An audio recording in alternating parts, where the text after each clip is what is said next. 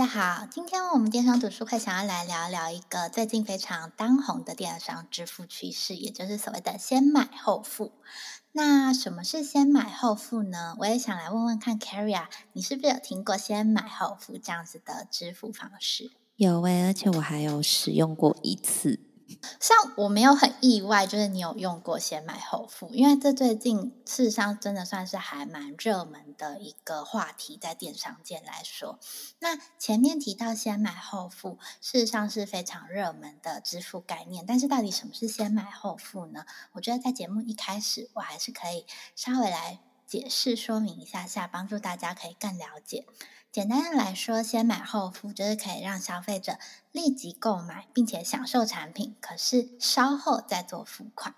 那此外，先买后付事实上是不需要透过信用卡分期消费，消费者只需要填一些基本的资料，就可以开始快速的使用这样子的服务，节省了事实上在过去信用卡比较繁复的信用审查记录的过程。以前我们事实上想要去做这样子的支付的时候，我觉得在信用卡审核的过程，常常会需要提供很多资料，比如说名片，比如说就是薪资证明，他再去审核要给你多少额度，那这样来来回回上，我觉得还蛮花时间的。所以先买后付这样子的支付方式，非常的快速有效。也在近年兴起之后，成为线上商家开始大量投入的当红支付趋势。没错，那其实，在欧美的话呢，这样子 Buy Now Pay Later 的支付方式已经蔚为流行了。那国外的分析师呢，其实也预估到二零二五年的时候，全球使用先买后付的方式呢，可能累积高达六千八百亿美元的交易量哦。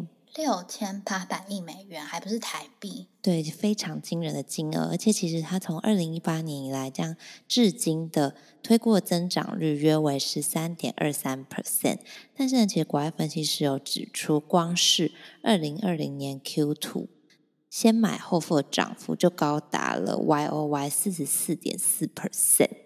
美国的用户甚至表示说呢，当他们用过这样子的支付方式以后，比起信用卡，他其实未来会更愿意一直使用先买后付。那他们相信说，即使你现在没有在使用，在不久的将来呢，你一定也会投入此项服务的怀抱，显示为对先买后付非常满意。好，那因为刚才 Carrie 举的是国外嘛，那我也分享一下几个国外比较知名的案例。那以国外知名的零售业者 IKEA 或者是 H&M 来说，他们实际上也有提供先买后付的方式。那为什么举这两个案例？事实上可以想象，IKEA 提供的是家具，那家具事实上你有时候买家具的时候不会只有。呃，花十块、二十块，它比较有可能是花几百块，甚至几千块就购置家里的配件，这样金额比较高的产品，它会提供先买后付。可是 H and M，你知道有时候美国打折下来，件衣服可能才八块、九块，就是大概台币两三百块的单价，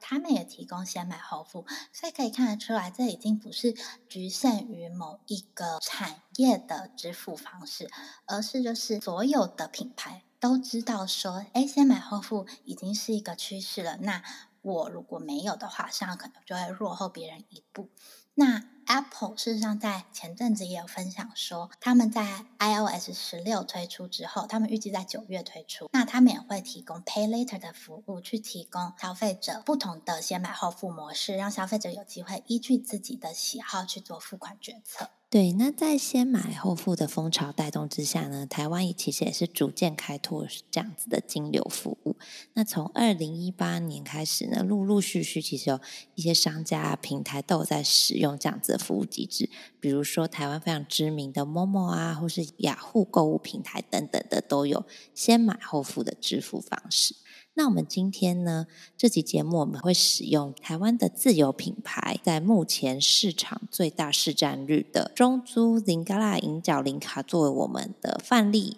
那这集节目呢，我们也特别感谢 Lingala 赞助。那我们希望可以透过 Lingala 银角零卡呢，其实这样子案例去帮助说在电商世界经营的我们，一起去更加了解所谓的先买后付的一个方式，以及这样子的新商机跟趋势。好哦，事实上，Zingala 银角零卡的先买后付服务，主要就是一种免信用卡，并且具备小额支付跟大额分期的支付方式。那前面事实上对于先买后付的付款方式有一个比较基础的概念之后，我觉得我们现在可以来聊聊看说，说对于品牌来说，最重要的问题事实上就是，哎。那这样先买后付对我的品牌有什么好处？我觉得这事实上是一个还蛮实际的问题，因为在引入新的数位服务的时候，我们都希望可以去了解说，这样子的投资到底可以带来怎么样的新商机，或者是帮助我们自己跟公司内部做 ROI 评估的时候，可以有一个参考的依据。首先，我觉得可以分享的第一件事情是，提供先买后付的支付方式，可以有效的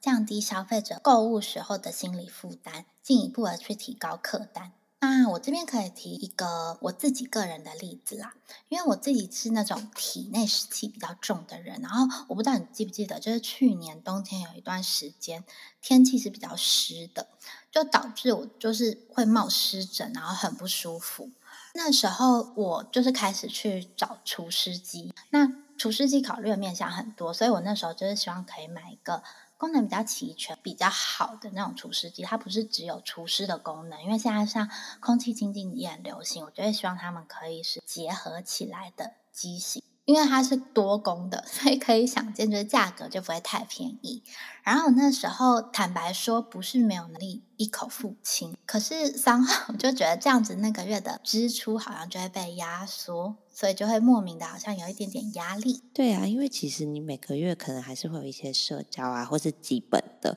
呃，必须要食衣住行要支出的金额，然后或者是你临时有一些呃婚丧喜庆喜酒啊要喝，或者是什么满月酒等等的，其实你这如果买了一个很大的东西的话，就是金流上面就会比较吃紧一点。对，所以我当时事实上比较过后，最后是在某某买厨师机的。那原因上还蛮单纯，就是它有先享后付的分期，然后。我最近要准备这集 podcast 的时候，我才发现说，哎，原来 Momo 就是跟 Zingala 银角零卡做合作。那所以其实你很早的时候就已经使用过先买后付的功能了。对，所以我像个人觉得这是一个还蛮好的案例解释，就是先买后付是一种降低消费者购物心理负担的方式，然后进一步的让消费者在平台产生转单。因为我当时在看机型的时候。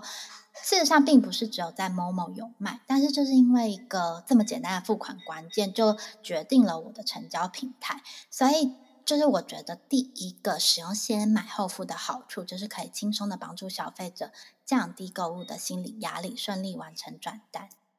好哦，对，那第二个好处的话呢，其实对于品牌来说，就是你可以更加了解这样子的市场趋势是怎么样影响消费者的。因为很多时候呢，其实我们会忽略了一些它其实很有消费潜力，但它可能没有办法使用信用卡的族群，比如说他可能是自由工作业者，或者是他是家管，或者是一些比较。年轻的学生，那他们可能是因为年纪的关系还没有办法办信用卡，或者是因为收入不是那么稳定，所以他的信用额度相对来说不够高。那他们呢，其实都有可能会是你导入先享后付之后有机会去开拓的新客户。那我们先谈谈看自由工作者好了，比如说我们现在知道很多的网红啊、YouTuber 等等的，他们可能在他们自己的社群平台上面发一篇贴文，他的收入就已经好几万块了。那他们的消费力其实会非常的惊人，但如果他们其实没有自己成立公司，就他可能是比较小的 KOC，是纯粹接案的话，他们在申请信用卡的时候，可能对银行来说，他这个月收入五十万，下个月收入五千块等等的，他们会视为一个比较不稳定的状况，所以可能他的额度就不会有。他真的整体赚的那个总收入这么高，或者是以家管来说好了，其实他可能没有固定的月薪收入，但他其实掌握着全家的可支配所得，这可以想见说他们在消费上面其实是有非常大掌控权，然后也非常有能力去购买一些高单价商品。那因为他没有稳定工作，所以导致他在。一般正规的信用额度上面申请很多限制的时候呢，其实你用先买后付就非常有机会可以去网罗这些很有消费力的族群。没错，那我这边想要举一个例子，就是实际上在疫情期间呢、就是很多家长怕小孩闲在家里精力过于旺盛，所以就是呃会帮小孩报名线上课程。那如果这是本来没有规划在预算里的额度的话，使用先买后付的付款机制，实际上就可以帮家长省去除了精神上的压力之外，金钱上的压力，实际上也可以帮他就是省去不少。然后，实际上也不止家长帮忙报名课程。那我渐渐的也发现，很多大学生很上进，还没有开始工作就开始各种投资自己，比如说参加一些线上的城市课程啊，或者是进修学习语言。那先买后付的付款方式，就会对于前面提到的家管啊，信用额度不够高，只靠打工收入的学生族群来说，是一个很大的福音。没错，其实，在疫情过后呢，线上课程真的是非常的流行。那我们知道说，除了呃学生以外，肯定有很多上班族也会持续的进修自己。那其实这样子线上课程呢，你再搭配先买后付的支付方式的话，也是会很有竞争力的。而且我看。林嘎拉的官网上面，它不只有课程的合作，连这阵子很流行的采耳服务也有。感觉各类型的服务其实都蛮有机会去透过先买后付的方式，去创造一个新的线上商机。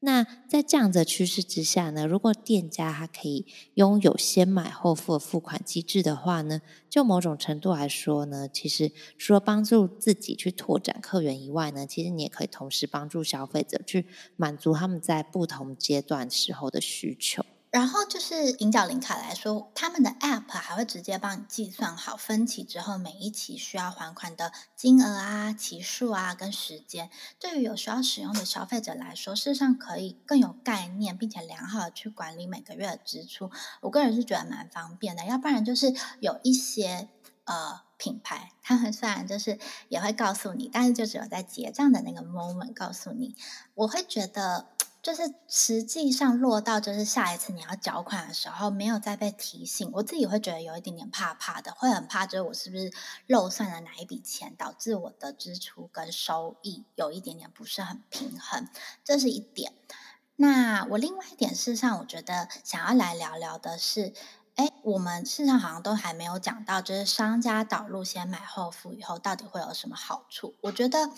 品牌或者是商家老板，除了在意利率的部分之外，事实上对于装设机器或者是负担年费的费用，也会有一些些 concern。没错，因为这些都算是隐形的成本。现在评估一个新的投资的时候，都需要就是做整体的规划，去帮助公司做判断。那以 Lingala 银角零卡来说呢，主打的就是免装机、免年费，去帮助商家省下一笔额外的费用。那你免装机的话呢，其实你就不需要实体的刷卡机或是设备。只要用手机下载使用 Zingala 的商家 App 的话呢，你就可以完成交易及收款。从结账到收款，只要一支手机就可以搞定喽。那另外，我觉得商家最关心的就是，如果啊，就是想要跟 Lingala 银角零卡合作，什么时候可以收到款项，跟到底还有没有什么其他的好处？那因为 Zingala 他们。呃，已经深耕台湾大概二十多年了。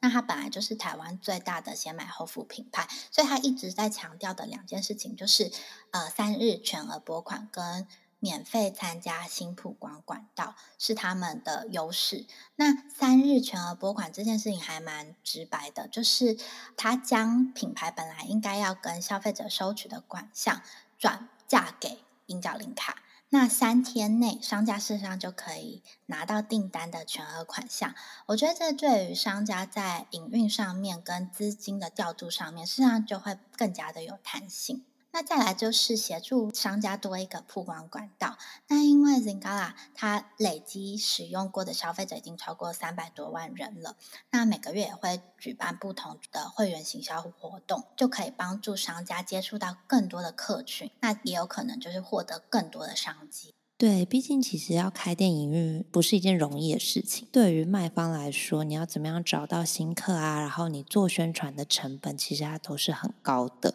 所以确实以这个角度来看的话呢，可以帮商家省下一笔不小的广告开支哦。而且据说还有送一页式的电商，去加深跟商家伙伴合作的紧密度。那这样子一页式的店家呢，你可以让商家自行上架自己的产品，然后也拥有自己的网络商城。这样子的服务其实让你本身如果没有 IT 人力的话呢，也可以透过 Lingala 银角零卡建制的后台，直接去做商品上架的动作，让你可以又多了一个曝光的管道，去提升你本身的商家跟产品的能见度。对，我觉得这对于比较小型的品牌来说，我觉得算是蛮友善的，因为并不是每一个品牌现在都有 IT 的人力配置，所以如果可以自己去做管理的话，我觉得是相当贴心的。那我再补充一个，Zingala 是如何提高顾客回购率这样子的概念。好了。如果品牌卖的东西，就我们自己卖的东西，可能竞争对手也有卖的话，那导入先买后付，事实上就会比较有机会把客人留在自己的平台做转单。那同时也会因为有分期付款的机制，会去加速购买决策跟提高客单价。那消费者也会因为这种方式产生粘着度，并且提升回购率。那我前面提的厨师机的故事，我觉得就是一个还蛮好的例子，去解释为什么可以帮助转单，因为没有什么状况会比看着消费者就快要拿出钱来，可是又收手更让商家扼腕的。没错，那最后呢，我还想要再提一个关于 Zingala 银角零卡 App 的使用感想。那我觉得这个 App 设计蛮好的地方，就是它其实界面整体是非常流畅的。那以消费者的角度来说呢，就可以很轻松的透过 App 去完成结账啊、缴款，然后不用一直切换界面，去造成很多困扰。就连商家端其实还有专属的商家 App，在里面可以去做收款、清款的动作，所以对于消费者啊跟商家来说的话，其实都是一个双赢、很好用的工具。好哦，那我们前面有稍微提过，到底对于品牌导入先买后付这样子的服务有什么好处？那我觉得接下来我们可以来聊一聊，哎，那哪一些品牌或哪一些产业可以考虑，或者是适合先买后付这样子的支付方式？那第一个实际上就是我们前面有提过的。电商平台或者是购物平台非常的适合。那再来，我觉得事实上交通工具也是一个还蛮适合考虑的产业，因为交通工具事实上对于上班族或者是学生，不管是骑车或者是开车，都是一个我觉得每天都需要的工具，但是它的单价又不低，所以就是如果。交通工具类型的品牌提供先买后付的机制的话，就蛮有机会帮助消费者在你的平台或者在你的店家做转单。那还有另外一个是前面我提到的家电类，家电类上我觉得是一个真的还蛮值得投资的产业，因为很多人实际上有在创业嘛，斜杠人生，早上就是上完班以后下班就开始做自己事业第二春。我之前看到的一个故事是说，想要开一个有点像是私厨，或者是他想要做面包、蛋糕等等之类的，那他可能就会需要一些比较专业的。烘焙器具，或者是煮饭的设备，或者是呃器皿等等之类的。那他可能就是领死薪水的状况之下，他每个月的薪水是比较固定的。那如果要一口气购买这样比较大量的设备的时候，如果就是品牌有机会提供他先买后付的机制的话，就可以让他蛮放松的。这是一个例子。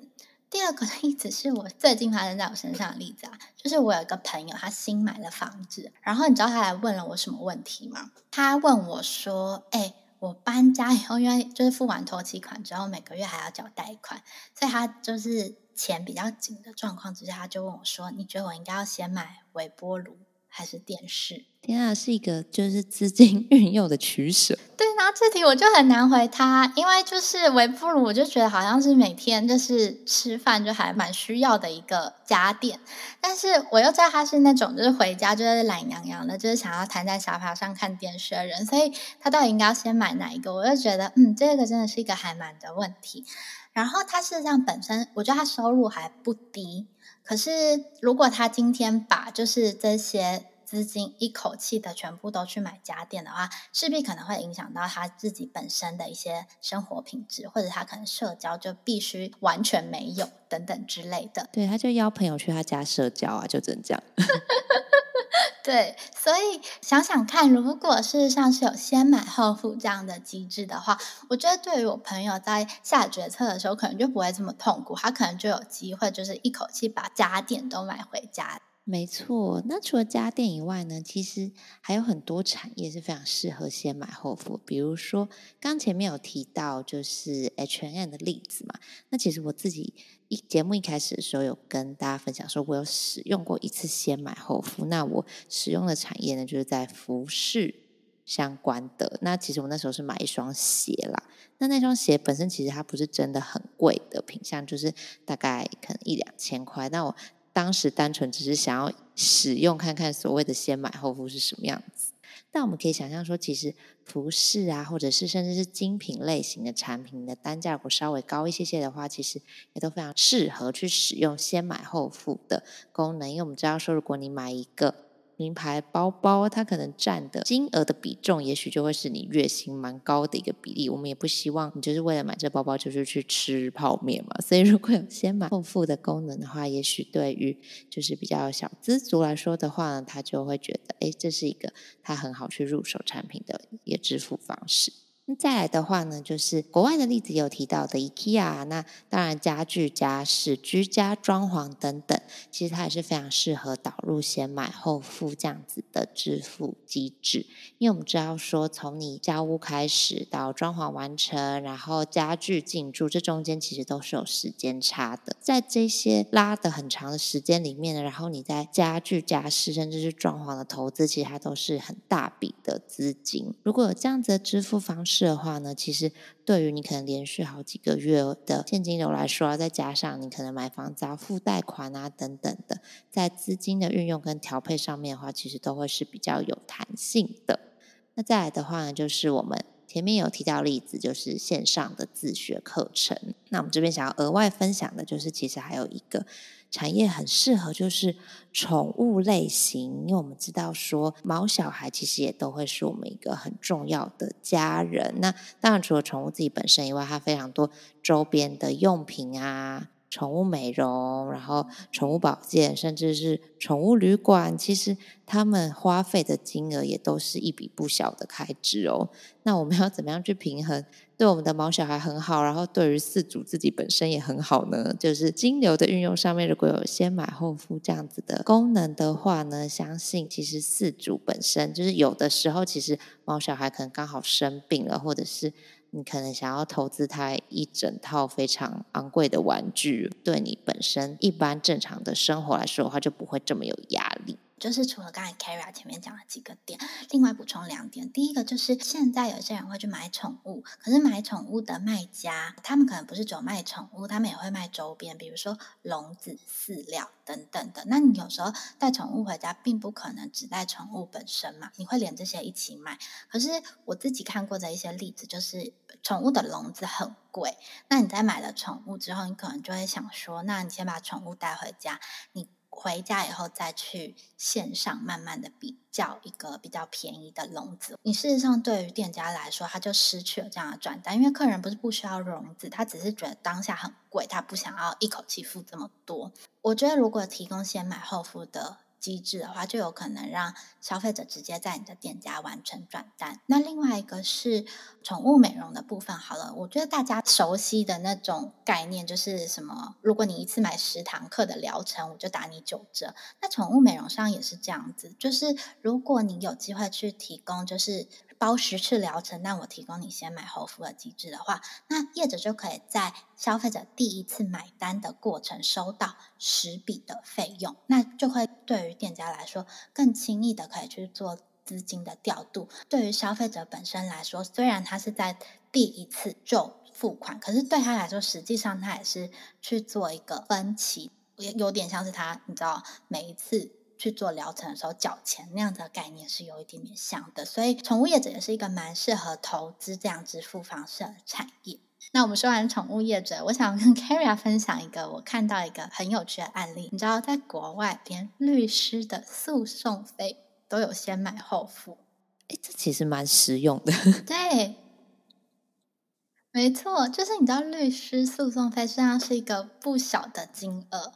不是每一个人都有办法负担得起。我觉得一种状态就是。呃，有一些人他可能自己是站在比较正确的一方，可是因为他很弱势，他不是那种大财团，他可能比较没有钱，就导致说他虽然想要去追寻一些正义，但是因为口袋不够深，所以就只能就是裹足不前。如果提供先买后付这样子的方式。就是一个我觉得还蛮贴心，而且就是一个蛮好的方式。对啊，因为就是很多官司可能它诉讼期很长，然后你打完之后走完整个流程，然后你就算是胜诉一方，你可能拿到赔偿金也要很久之后。所以如果诉讼费也可以先 买后付的话，其实也蛮好的。对，那我们最后想要分享的一个产业是旅游相关业。比如说航空业，我们就知道欧美有很多航空公司，像是 American Airline 的话，其实就有提供这样子先买后付的支付方式。那我们知道说，其实一张机票本身的价格也是高的，所以用这样子的方式呢，其实某种程度来说，可以帮助消费者更有弹性的去运用他们的资金，然后飞去想去的地方。所以呢，综合以上，我们刚刚分享了这么多产业适合导入先买后付的一个支付呢，我们其实。相信听众也可以了解说，Buy Now Pay Later 其实它是一个逐渐在扩大的市场。那也有越来越多的商家去导入这样子的付款方式。那我们也建议大家说，其实你可以实际去试用、去体验看看。那商家端呢，也可以考虑去导入这样子的收款方式。抢先进平投入，然后你就可以有机会去抢占市场先机。没错，那如果是想要说服公司的话，我觉得可能会需要一点点时间。不过我这边会还蛮建议大家，因为自己我们本身就是消费者，所以可以先去体验看看先买后付或者是分期付款方式的便利，稍微理解它运作的脉络之后，我相信事实上是更有机会了解是否适合自己的品牌的。没错。那我们今天呢，也会把提到的相关资料去整理在 Podcast 的资讯栏里面，并同时附上 Inglow App 下载的连接。那欢迎大家可以下载并试着使用看看。然后也希望你在体验的过程中呢，可以更加了解先买后付的这样子消费趋势。那有在开店创业的朋友，可以考虑去导入作为收款的工具之一，去增加你的新客源，并提升业绩。最后还是提醒一下听众，毫无节制的超支消费，事实上并不是一个很聪明的理财方式。所以虽然就是先买后付是一个正在当红的趋势，使用资金上面就是还是会需要依据自己的需求跟就是自己的收入去做一个审慎的评估哦。没错，那我们今天的节目就到这边，谢谢您的收听，谢谢大家，拜拜。拜拜。